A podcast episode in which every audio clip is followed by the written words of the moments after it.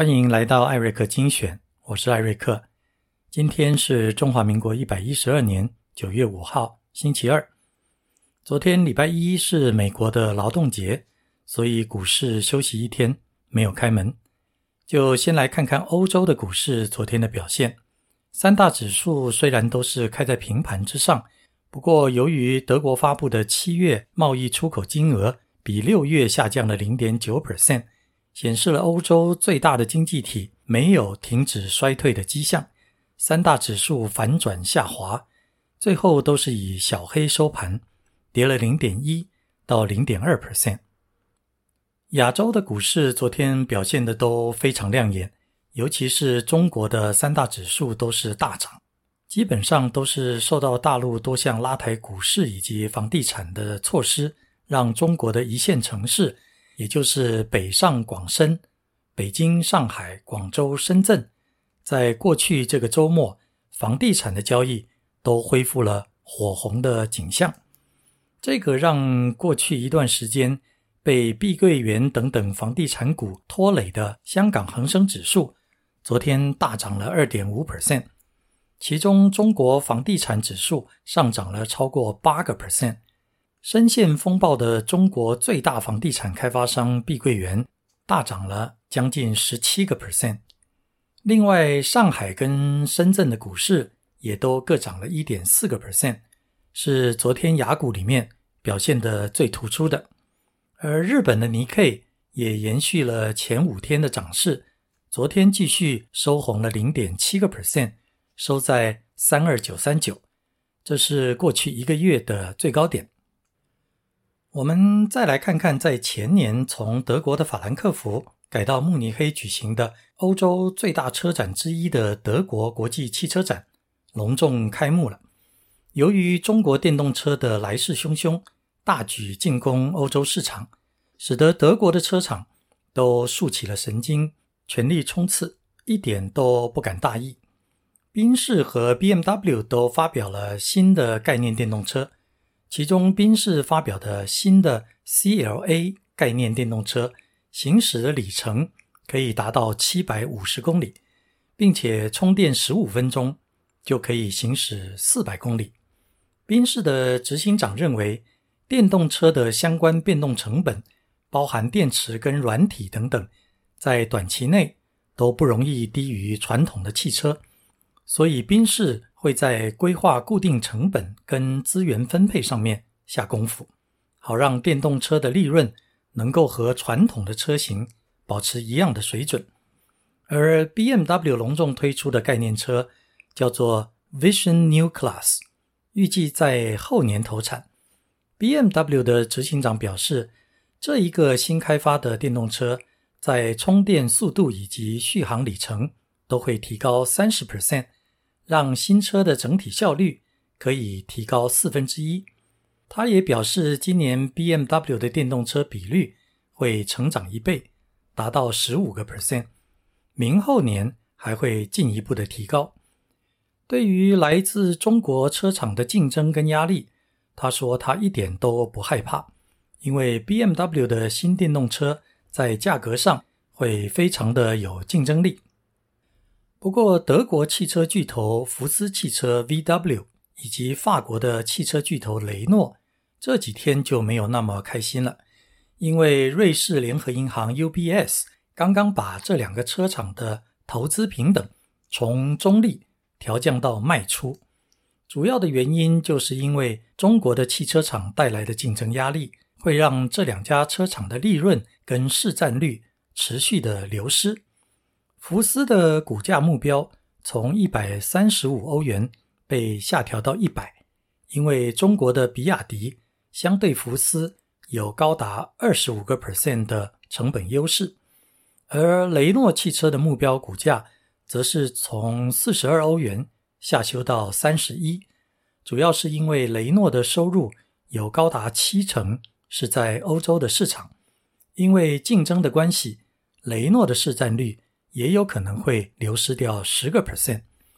雷诺的执行长也承认，欧洲的车厂必须尽快的追上特斯拉以及中国车厂的脚步。不过，他同时也认为，雷诺没有能力加入越来越剧烈的电动车的价格战。不过，日本的汽车市场都是传来了好消息。八月份的新车销售已经连续十二个月成长，这是二零一二年以来的最佳纪录。主要是因为车用晶片的供给已经恢复了正常，尤其是丰田的销量比去年同期多了超过四成，所以三大车厂，包含丰田、日产和本田的股价都大涨。而丰田今年全球的产量目标有机会达到创纪录的一千零七十万辆。也传出好消息的还有瑞典的富豪汽车 Volvo，八月的全球销量比去年同期成长了十八 percent，来到五一六三六，其中有三分之一是纯电或是油电混合车。成长最多的地区是欧洲，四十六 percent。美国也不错，有三十一 percent。Volvo 的母公司是中国的吉利汽车。昨天有一些和汽车业相关的消息，跟大家也来分享一下。首先是世界最大的锂电池原料供应商美国的 Albemarle 要用四十三亿美金并购澳洲的锂矿开发商 Liontown，每一股的现金收购价澳币三块。跟 Liontown 最近的收盘价来比的话，大约是溢价了十五 percent。其实这个收购案已经被 Liontown 拒绝了三次，都是因为开价过低。另外一个就是世界最大的汽车零组件供应商德国的 Bosch，昨天也在车展表示，占有全公司收入六成的移动事业部，今年的营收将有十 percent 的成长，达到。五百二十六亿欧元，差不多是一兆八千亿台币。最后就是根据一份调查报告显示，车厂以及零件的供应商在购买与开发零组件的时候所考虑的因素当中，地缘政治的风险已经上升到了第二名，仅次于品质，重要性高于成本和弹性，而攸关地球环境的永续发展。则是敬陪末座，这个当然是这几年中美对抗导致去全球化的结果，但是对减缓地球暖化的危机，可是一丁点的忙都没有帮到。更糟糕的是，将要在今年十一月在杜拜开幕的第二十八届联合国气候变化会议，会议的主席，也就是主办国阿拉伯联合大公国 UAE。所属的阿布达比国家石油公司执行长表示，该公司一直到二零三零年，计划每个月平均要花超过十一亿的美金来生产石油和天然气，也就是每年要花超过台币四千亿。这个是该公司准备用来在低碳解决方案花费的七倍，让许多人批评 UAE 在降低全球暖化的目标上。是说一套做一套，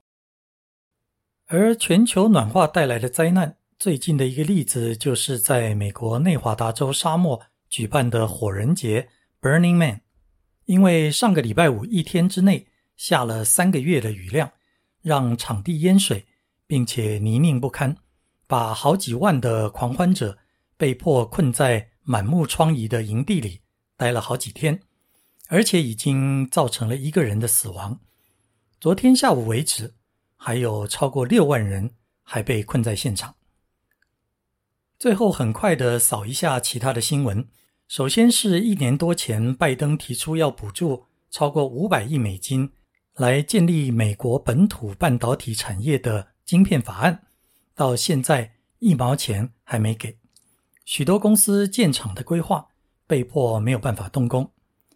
再来就是美国编剧工会和演员工会的罢工持续在进行，让好莱坞的影视跟音乐产业的就业人数大幅减少了一万七千个人，整个产业停摆的损失估计高达三十亿的美金。今天节目的最后，我们来看一下目前在大陆非常火红的三样产品。第一个就是节目一开始提到的。过去这个周末大陆的房地产，北京有一个建案，一天就卖了相当于台币两百五十亿的楼房。第二个就是华为刚刚推出的第一支自制的五 G 手机，因为不够卖，来自供应链的消息说，华为的订单已经增加到了一千七百万台。最后就是贵得要命的大陆茅台酒，跟二零二零年。因为诈欺丑闻差一点倒闭的瑞幸咖啡合作推出了一款叫做酱味拿铁的含有茅台的咖啡，一杯要价三十八人民币，大约台币一百七。以后搞不好警察就要等在咖啡厅门口来抓酒驾了。好了，今天就聊到这里，我们明天继续。